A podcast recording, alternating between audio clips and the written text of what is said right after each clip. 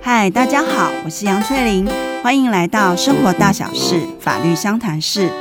网络的时代里，青少年可以自由的截取到很多的讯息，那同时呢，他也可以在这样的无远佛界下去发表他的想法、他的意见。但是如果他的想法跟意见有涉及造成别人名誉上的受损的话，那就会有刑法上的问题。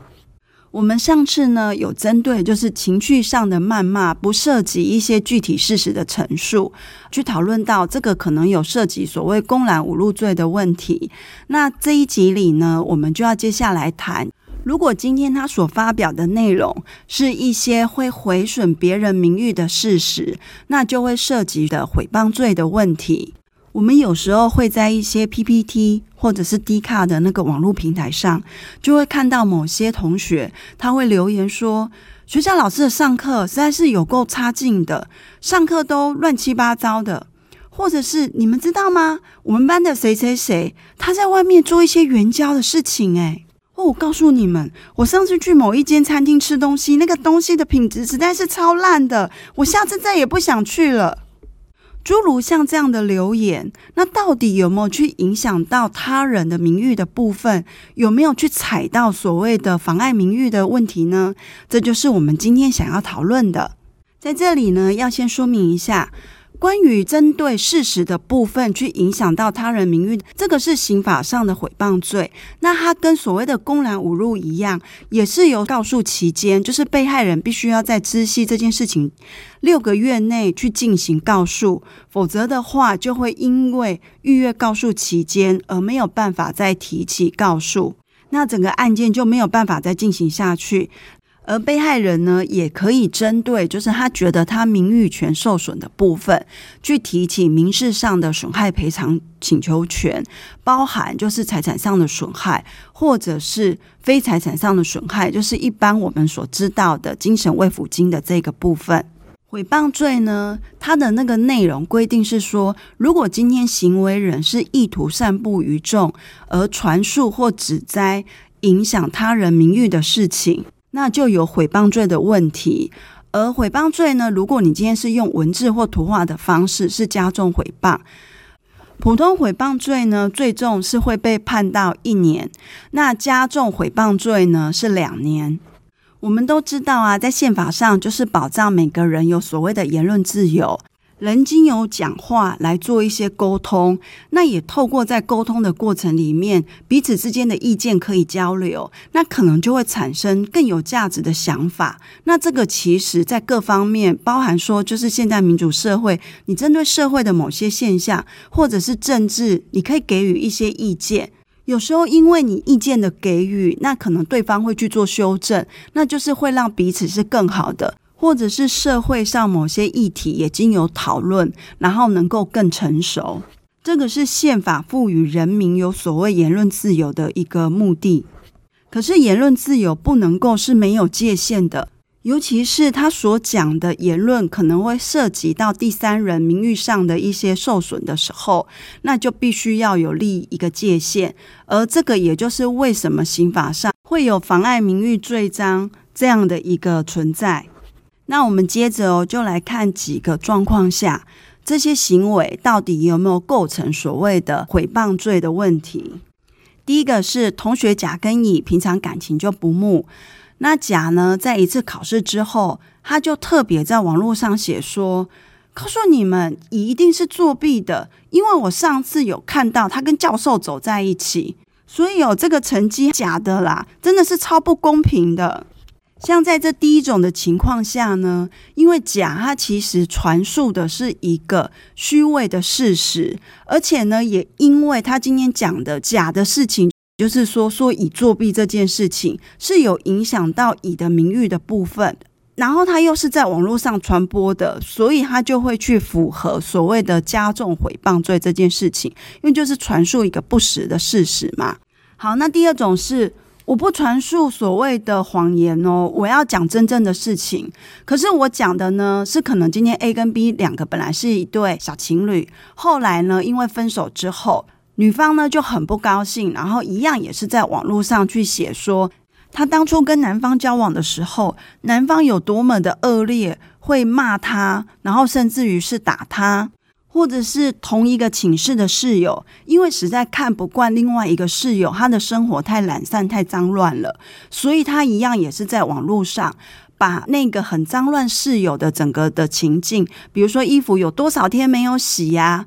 吃完的东西呢，都放在旁边放好几天，甚至都引来了蟑螂。在这种啊，不管是分手的情侣爆料，或者是同住的室友爆料，他们讲的都是事实。那同时也会造成另外一方名誉上有受损，因为就会觉得说啊，这个男的好像是渣男，或者是呃，这室友好脏哦，我才不想跟他住在一起呢。这些行为确实都会造成他人的名誉上受损，可是行为人可不可以主张我讲的都是事实啊？那你为什么还要认定说我是有违反所谓的诽谤罪呢？因为如果在我们的诽谤罪里面要主张是真实，就是讲的事情是真的，而不被处罚，必须还要有一个要件是涉及跟公共利益有关。那今天分手的情侣之间的事情，比较是他们私人之间的感情，或者是同住的室友之间那个生活习惯的不一样，这个也比较是涉及是那个人的私德，而不是公共利益。所以，即便你讲的是事实，还是有可能是成立诽谤罪的问题。校园生活里呢，哪些事情会比较涉及跟公共利益有关呢？就像是老师上课，或者是师生之间的关系。今天呢，如果校园里有发生了一件课堂冲突的事件，上网 po 这件事情的人也如实的陈述了整个事情的发生的来龙去脉，而没有做所谓的加油添醋，因为这样子有关于师生之间的一个互动，它涉及的可能是学生的学习权，以及老师应该用什么样的方式才是属于比较适当的一种教导，这都是属于可以讨论的。所以，即便老师可能会因为这样的一个 po 文而去影响到说别人对这个老师的一个名誉上的看法的时候，po 文的人他比较可以主张说，今天他陈述的是一个事实，而且也是在作为说要去讨论关于老师和学生之间互动这样的一个公共利益，那就比较不会构成诽谤罪的问题。如果今天呢，在法律上被认定说这件事情是真实的，而且也跟公共利益有关的话，那他就会根据刑法的规定认为是不法的，就不会有所谓诽谤罪的问题。那这边呢，在讲所谓的事情是真实的这件事情，如果今天你是本身就是事件的当事人，亲自的亲闻亲见，那当然在真实的部分就不会有问题。可是我们往往都会看到说，网络上有很多都会写说，哦，是听朋友讲的，听邻居说的，听老师说的。如果今天在这种状况下，那要怎么样才被认定成说，还是是符合真实这样的一个要件呢？我们的大法官解释释字第五百零九号，去提出了一个叫做合理查证原则。也就是说，当行为人今天在讲这件事情的时候，即便他最终不能够证明是真实的，但是他是根据他现有的手边所有的资料，他去参酌，然后也有相当的理由去确信说，诶，这件事情是真实的比例是很高的。那这个时候是被认定是符合真实的。这个的意思就是说，当今天你要去讲一件可能是听闻而来，不是亲自亲身亲闻的事件。你必须要像记者一样，你要根据你手边所有的资料去做一个整体的综合判断。如果今天呢，校园里有发生就是有同学偷窃的事件的时候，第一种状况就是班上的所有的同学，很多人都在那边传来传去，但是除了这些口耳相传之外，好像没有其他更进一步的资料。而第二种状况呢，一样也是这个，就是同学有发生窃盗的事件。那除了同学之间在那边口耳相传之外，学校老师方面也都介入调查，然后也都甚至有进入了少年法院的这样的一个程序里面。那当然，在第二种状况之下，会让人去相信说，诶，好像校园里真的有发生窃盗案这件事情，它的一个真实性是比较高的。所以今天如果有人呢，把这个事情放在网络上去写的话，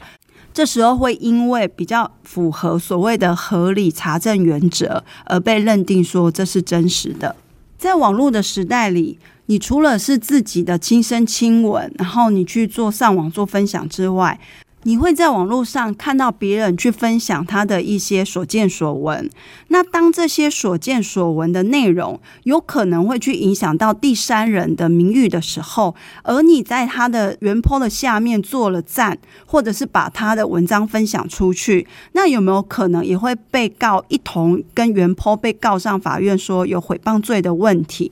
这些也是在网络时代很常看到的一些案例。我们先来看关于赞的部分。关于赞的部分呢，法院的见解其实是不一的。因为如果说原 po 的那个文是有可能涉及诽谤他人名誉的时候，那你今天去按一个赞，可能有好几种意思。一个就是说，哎，我赞同你；另外一个也有可能是啊，我读过了，就是跟原 po 之间的一种互动，说，哎，我已经看过你的发文了。像这种被认定为说是表示。看过的话，就比较不会有涉及诽谤罪的问题。但是如果说今天你除了暗赞之外，你还在原 po 的那个留言下面发表意见说，说对对对，你说的就是这样，我也觉得他超差劲的，他真是乱七八糟。等于你也透过留言去表达某些意见，而且也可能同时涉及诽谤那个第三人的一些行为的时候，那你就有可能一起成立诽谤罪。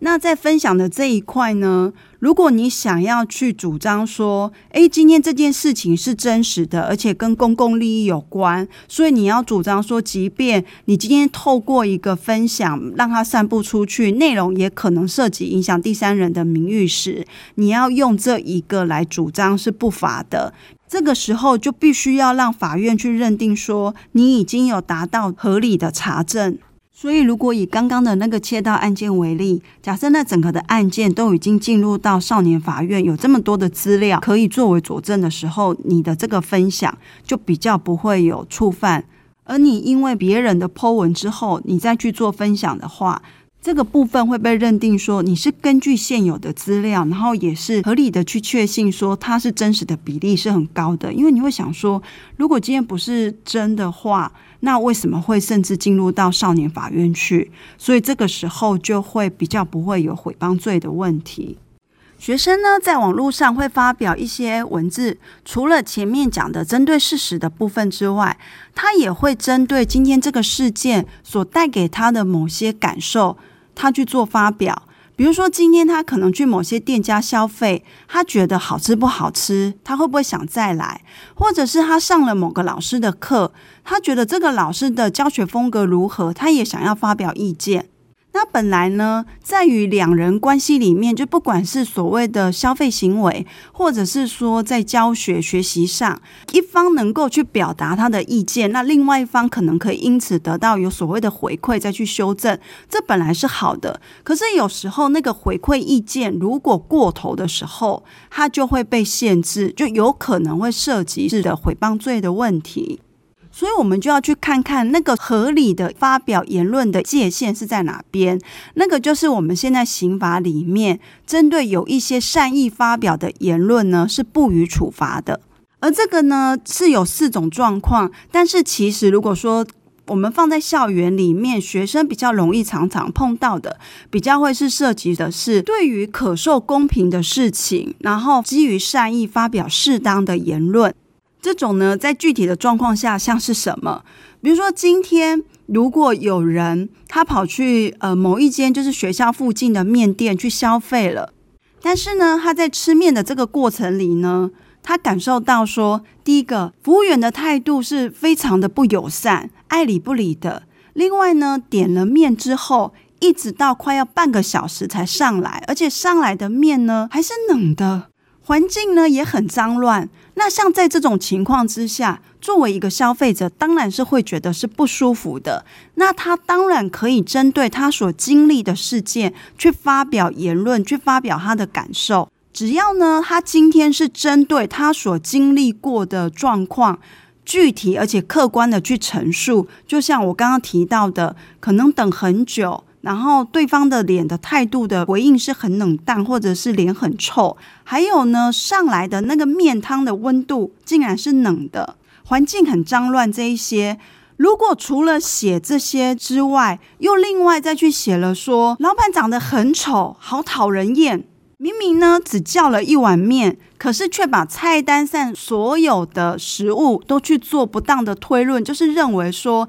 一定会跟这碗面一样的难吃，就是有点夸大。如果是这样的话，那就已经逾越了那种所谓的善意评论的部分，而会被认定说是有诽谤罪的问题。所以才会有时候我们会在新闻里面看到说，诶，奇怪，为什么有一些人去商家消费之后，他给了一些评价，商家最后会告上法院，可是却告成功了，但是也有的是没有告成功的哦。那个的理由就是在于说，其实今天只要你在商家下面发表的评论，如果那是一个不太愉快的经验，通常下面的留言其实是会去影响到商家的商誉。但是呢，只要你是很具体而且很客观的去陈述当时整个事情发展的经过。以及你可以明确的表达出你的感受，然后并没有去涉及到人身攻击的部分，那就不会有诽谤罪的问题，因为你是真正的在做一个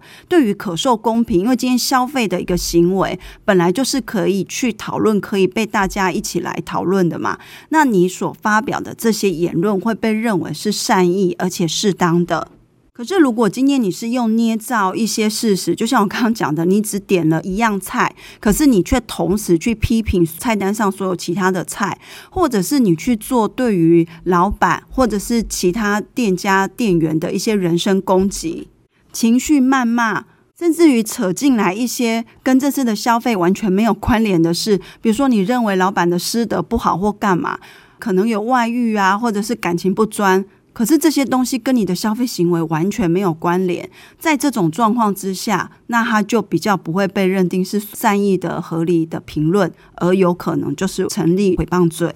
另外呢，像学生也会喜欢说，就是对于学校老师上课的风格，他们也会想要去发表一些评论。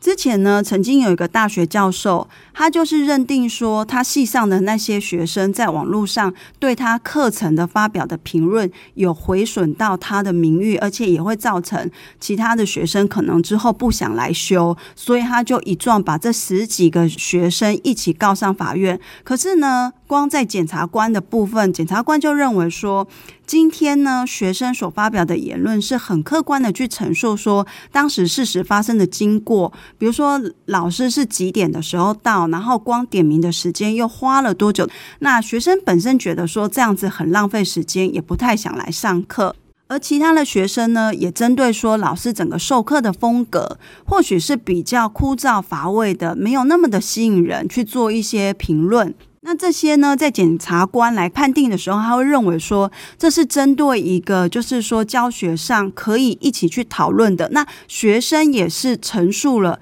整个事情发展的状况，他并没有任意的去谩骂老师。而学生表达自己的感受，觉得说自己好像浪费生命来上这堂课，这些呢，其实都是属于善意的、合理的发表评论。即便对老师来讲，可能看了老师会觉得不太舒服，但是呢，在这个时候，法律还是认定说学生的言论自由是受到保障的。如果今天呢，有被害者，他认为说别人呢在网络上对他做一些诽谤或公然侮辱的事情，他可不可以跟检警单位要求说，他要去调他的 IP，去知道他的真实身份是什么，然后要进行后面的提告？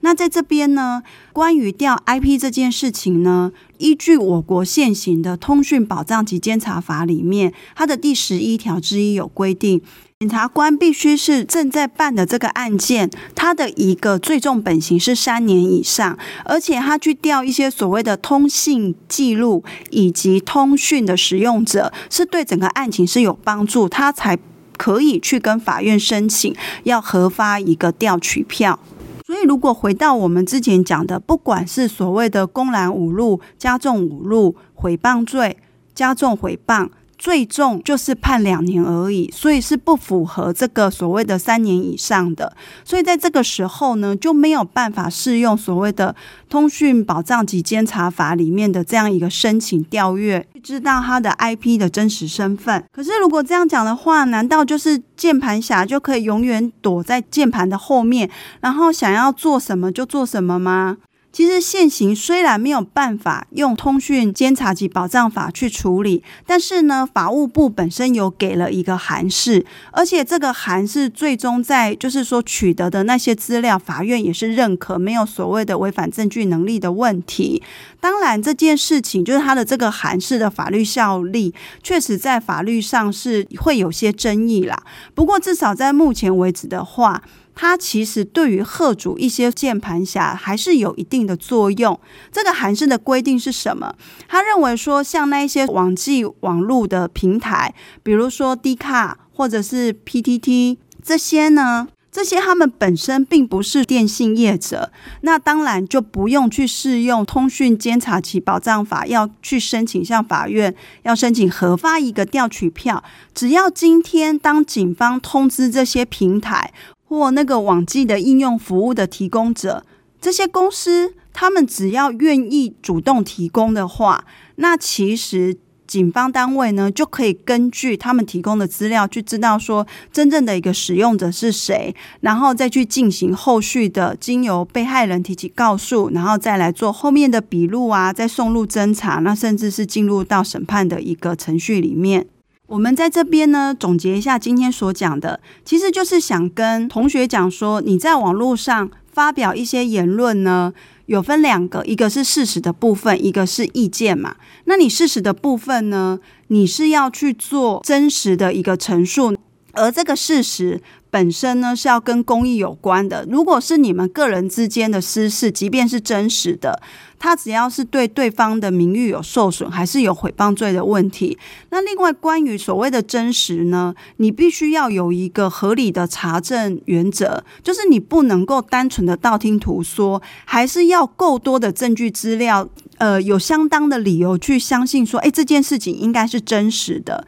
你才会去把它给散布出去，而且你也会觉得说它是跟公益有关的。然后你想要发表言论，表达你的意见，这个是没有问题的。可是它有一个界限，就是在于说，你今天是不是很明确的陈述整个事情发展的经过，而且你可以如实的表达出你的感受，即便是很不爽、很不开心，但是都是你的感受，你没有涉及任何对于他人的人身攻击，也没有去捏造一些莫须有的事实，然后去讲一些跟这个事件完全不相干的话，那一样。在法律上还是会去保障你是拥有一个可以讲，法律上对于你所表达的意见会是肯定，而且不会去处罚你的。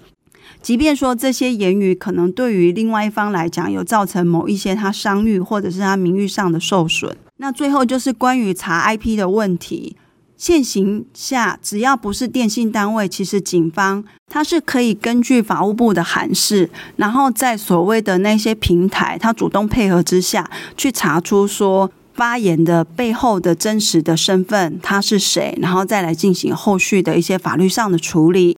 所以呢，在网络上是可以发表意见，但是记住要有一个界限在，少一些情绪的谩骂，多些客观的陈述跟理性的沟通，就可以尽量的远离被认定说是有诽谤别人名誉的问题。那我们今天的 podcast 就到这边结束喽，下次再见，拜拜。